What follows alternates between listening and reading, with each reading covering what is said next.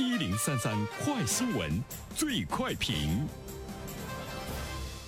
焦点事件快速点评：十一月十一号零点到零点三十分，天猫对外宣布，二零二零年天猫双十一实时成交额已经突破三千七百二十三亿，一举超过了去年全天的两千六百八十四亿元人民币，再次刷新纪录。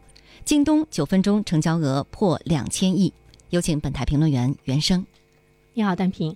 呃，今年的双十一呢，会再一次创新高哈。我们呢会不断的看到每一年的双十一，它的成交额呢都会达到一个历史从来没有过的数字啊。那么在这里面呢，其实我们会看到，尤其是今年，呃，在这样的一种呢这个状态之中，我们看到的双十一的这种销售的这个数据，能让我们再一次呢看到国内，呃，这种消费的持续复苏。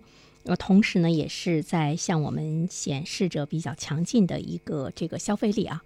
今年的整个的这个双十一呢，有几个特点特别值得我们关注。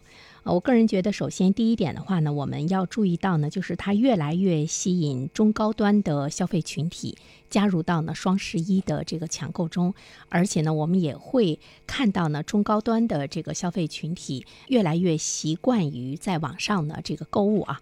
这个呢是我们在今年双十一看到的比较突出的一个特点。比如说，天猫从十一月一号到十一号的零点三十五分，已经有三百四十二个品牌的成交额是突破了一亿元人民币。其中呢，苹果、华为、美的、海尔十三个品牌的成交额已经是突破了十亿元。再比如说京东。京东呢，它九分钟累计的成交额突破两千亿，其中特别值得关注的是华为 Mate 四十系列七秒破亿。呃，同时我们还会看到呢，无论是在这个家电、美妆、手机、生活电器、数码行业等等这些排名在前五的，都是我们耳熟能详的一些牌子，国内的大牌子、国际的这些大牌子。这个呢，我们看到，呃，中高端的品牌化的这个消费呢，已经在线上有了比较突出的表现。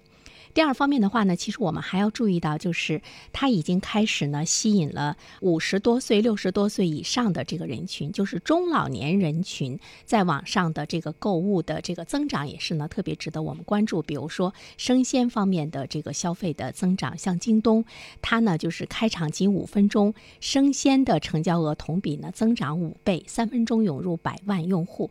那么生鲜的购买者呢，大部分呢都是这个中老年以上的这个人群占的比。比重呢是比较多，这部分人群呢被吸引到了这个网上。呃，第三方面的话呢，我们会注意到呢，就是电商的这个直播，在整个的销售的过程中，以后越来越成为一个主要的方式啊。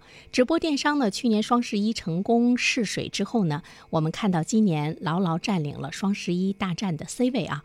呃，除了这个头部主播带货之外，我们看到商家自播已经是占到了淘宝直播场数的呃六成以上，这个呢也是值得我们关注。未来在这方面的这个运营也呢是。非常重要的一个环节。最后一点呢，我们注意到的就是这个物流的这个速度啊。你今天晚上下单，很可能明天一早快递小哥就敲门叫醒。这里面我们会看到各家物流公司对于配送模式进行了升级改造，配送速度的这个加速，也使得人们在享受购物的服务方面呢，有了更美妙的感觉。好了，单平，好，谢谢原生。各位听友，大家好，感谢始终如一收听原声评论。不知道你是否听过原声读书？最近呢，上线了一本书《终身成长》，非常期待着你可以听到它。《终身成长》这本书很有名气啊，它坐镇亚马逊心理类畅销榜已经有十年的时间。这本书呢，是向我们讲述思维模式会对我们的行为方式产生深远的影响，可以决定我们成为什么样的人。它颠覆了传统成功学的观念。您可以搜索“原声解读终身成长”，就可以听到喽。谢谢你。